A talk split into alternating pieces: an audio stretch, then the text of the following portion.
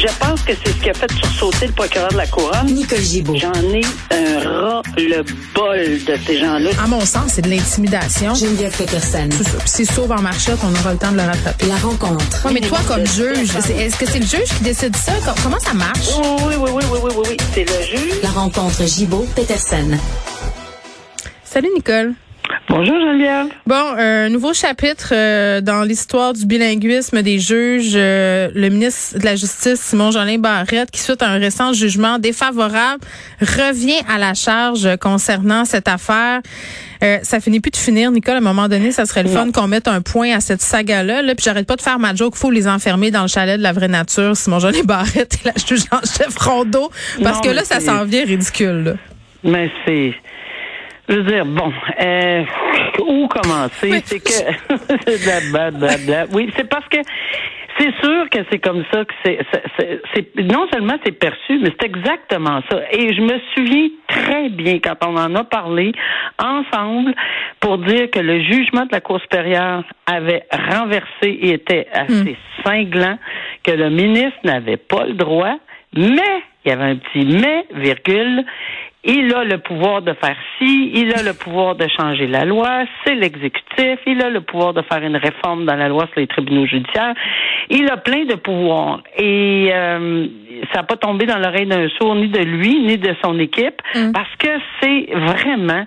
euh, c'est- ça, ça- en est quelque chose. Il je comprends là qu'on y va avec le fait non, nous n'irons pas en appel parce que nous ne sommes pas, euh, nous ne perdrons pas, bon, etc. Puis euh, bon, euh, les, les termes là, on perdra pas de temps à aller en appel. Ben non, on va, on va faire une loi. On va amender les lois. C'est moi qui ai le pouvoir exécutif. C'est moi qui peux décider. Et c'est vrai là. On, on dit pas autre chose là. Mais je l'ai vu. euh, Moi, je le voyais venir à 150 000 à ronde. Je me souviens d'avoir parlé avec euh, certains euh, ex-collègues et quand je leur disais ça, ils disaient ben non, voyons. Euh, oui, j'étais très convaincue Ouais. qu'on irait dans ce sens-là parce que non, il c'est c'est respectueusement qu'il a accepté la décision. Il n'y a pas le choix de la Cour supérieure. Il n'y a vraiment pas le choix. Puis c'était clair comme l'eau de roche, mais il y a un moyen de la contourner, de contourner cette décision-là, pas aller en appel, mais à faire une autre loi. Donc, il tient mordicus et euh, on verra ce qui va arriver. Euh, mais là, tu sais, c'est, c'est vraiment qui y perd là, au change là-dedans. Ouais, j'ai envie de dire, pendant ce temps-là, on perd du temps. Ce on perd du temps, on perd beaucoup, beaucoup d'énergie. Je, je comprends le fondement. Il n'y a pas personne qui est, à- qui est contre la vertu pour la langue française. Je peux pas croire. J'ai pratiqué dans un district bilingue comme ça se peut pas toute ma vie. Puis si j'ai siégé quelques fois en anglais, c'est beau. Il faut pas venir fou non plus là. Et Trop il zélé, y en a ouais. partout au Québec, mais quand ça arrive, puis qu'on est mal pris, puis qu'on est obligé de faire des tourloupettes, puis des ci, puis des ça, puis qu'il y a des délais, des délais, puis on n'a pas d'interprète, puis on n'a pas ci, puis on n'a pas ça, puis qu'il y a personne. Moi, je me souviens très bien de certains juges à la Cour du Québec qui refusaient d'entendre des cours en, des causes en anglais et c'était jeté dans ma salle de cours Ouais. parce qu'ils voulaient pas l'entendre. C'est pas correct non plus là, tu sais, on n'avait pas euh, on était à peu près deux dans le district qui étaient à cette époque-là qui avaient vraiment une facilité. Je pense qu'on essaie d'être en harmonie là, c'est pas c'est pas une punition là qu'on en tout cas, j'ai de la misère à, à suivre le raisonnement, je comprends qu'on veut défendre la langue française. Mais c'est que ça ressemble à de l'entêtement, là, rendu là, très ben honnêtement. là. je sais plus. Là, je, je, je sais plus quoi penser. Là, mais il va réussir. Là. C'est lui qui est l'exécutif. C'est le ministère de la Justice qui a le droit de faire les lois et, et la nomination. On le répète Mm. dans l'article. C'est nous qui avons le pouvoir. OK, regarde, c'est ça. Bon, ben, j'ai envie de te dire à suivre parce qu'assurément, il y aura une Oh, suite. Euh, Steve euh, Charland, on en a parlé, l'artiste, le leader euh, charismatique des Farfadas, notamment dans cette histoire de langue française, là, lui qui attendait euh, de savoir s'il allait pouvoir être relâché. Ça vient de tomber, euh, Nicole. Il Ah, est libéré avec d'importantes conditions. Euh, C'est ce qu'on apprend. Donc vraiment, interdiction d'utiliser les médias sociaux, de participer à des manifestations liées à la COVID-19 ou au convoi de la liberté, et ça jusqu'à la fin des procédures judiciaires. Ça vient de tomber là. OK. Mais je suis pas vraiment surprise parce qu'on a vu dans le dossier de euh, Madame Oui. euh, Euh, ça, on l'a vu. Il y a une remise en liberté. Euh, j'ai écouté sur sur Zoom, évidemment, toute l'enquête. Hmm. par bout, on pourra, on peut pas aller dans les détails. Euh, parce qu'évidemment, il y a une ordonnance de non-publication, mais euh, j'ai entendu les propos. Je suis pas tellement surprise mhm. euh, du résultat. Alors, Puis il y a les mêmes conditions que les autres. Hein. Tu parlais de packing, Tamara Lich, je ne vais pas entrer en contact avec ceux-ci. Évidemment, il y a une caution, donc c'est assez évident. C'est ça, là, tu ne dis rien de surprenant là-dedans. Non, non, non. Il y non, il n'y a rien de surprenant pour moi après avoir entendu les témoignages, etc. Puis l'ensemble des dans tous les dossiers, parce que je pense qu'il y en a pas un que j'ai pas écouté dans des euh, dans ces leaders là. Alors euh, non, je suis pas surprise. Maintenant, euh, dans ce dossier-là particulièrement, on a une ordonnance de non-publication. Dans d'autres, ils n'avaient pas.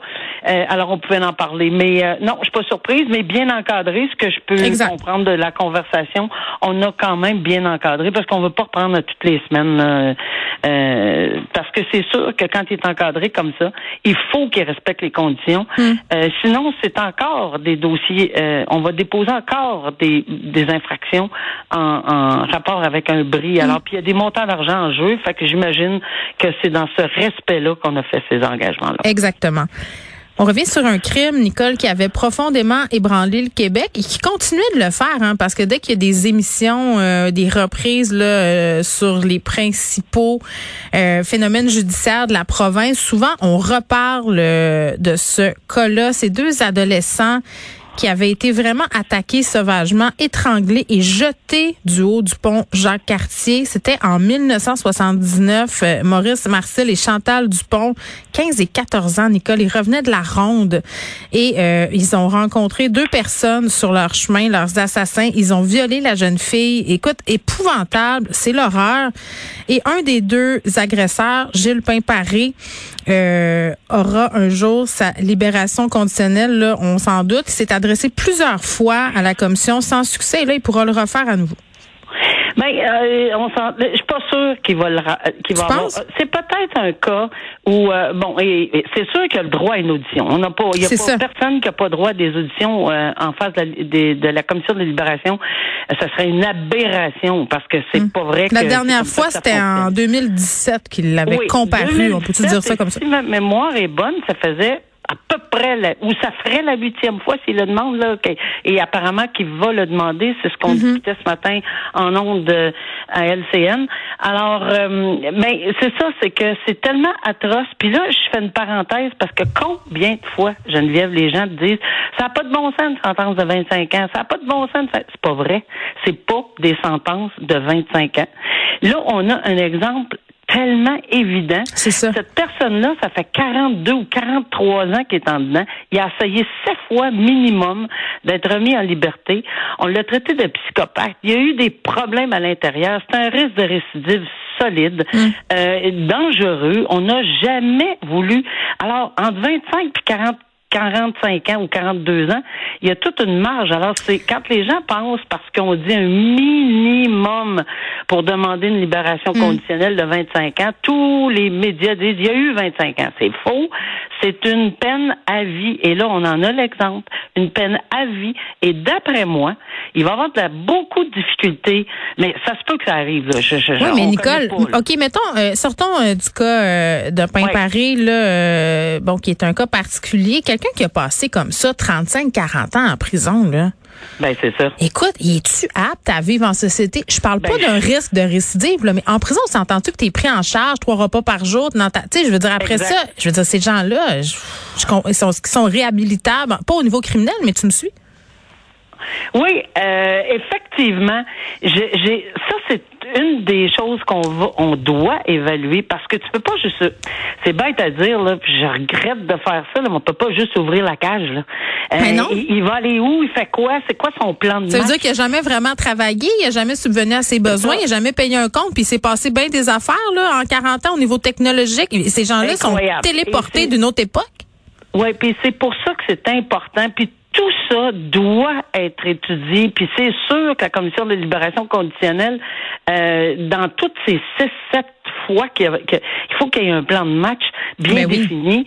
euh, comment ou pourquoi, comment on peut le surveiller, parce qu'on ne peut pas se permettre, même pour une fissure dans le risque de récidive. Je sais que le risque de récidive. Oui, puis il y en a eu des récidives malheureuses qui auraient pu être ben, évitées. On en parle souvent, toi puis moi. Mais là, on peut pas se le permettre. Donc, qu'est-ce qu'on a? Puis depuis 2017, il va offrir quoi comme nouvelle euh, ben, ça fait cinq ans. Il a pu cheminer en thérapie, là. Ben, mais bon. Ouais, mais ça quand ça fait. Ben, c'est ça. Moi, c'est, c'est, c'est ça. Alors, euh, je sais pas si ça va passer ou non. On sait pas exactement quand, mais ça, c'est, c'est, les informations qu'on avait qu'il se représenterait pour euh, hmm. une demande, une nouvelle demande de libération conditionnelle. Très bien. Merci, Nicole. À demain.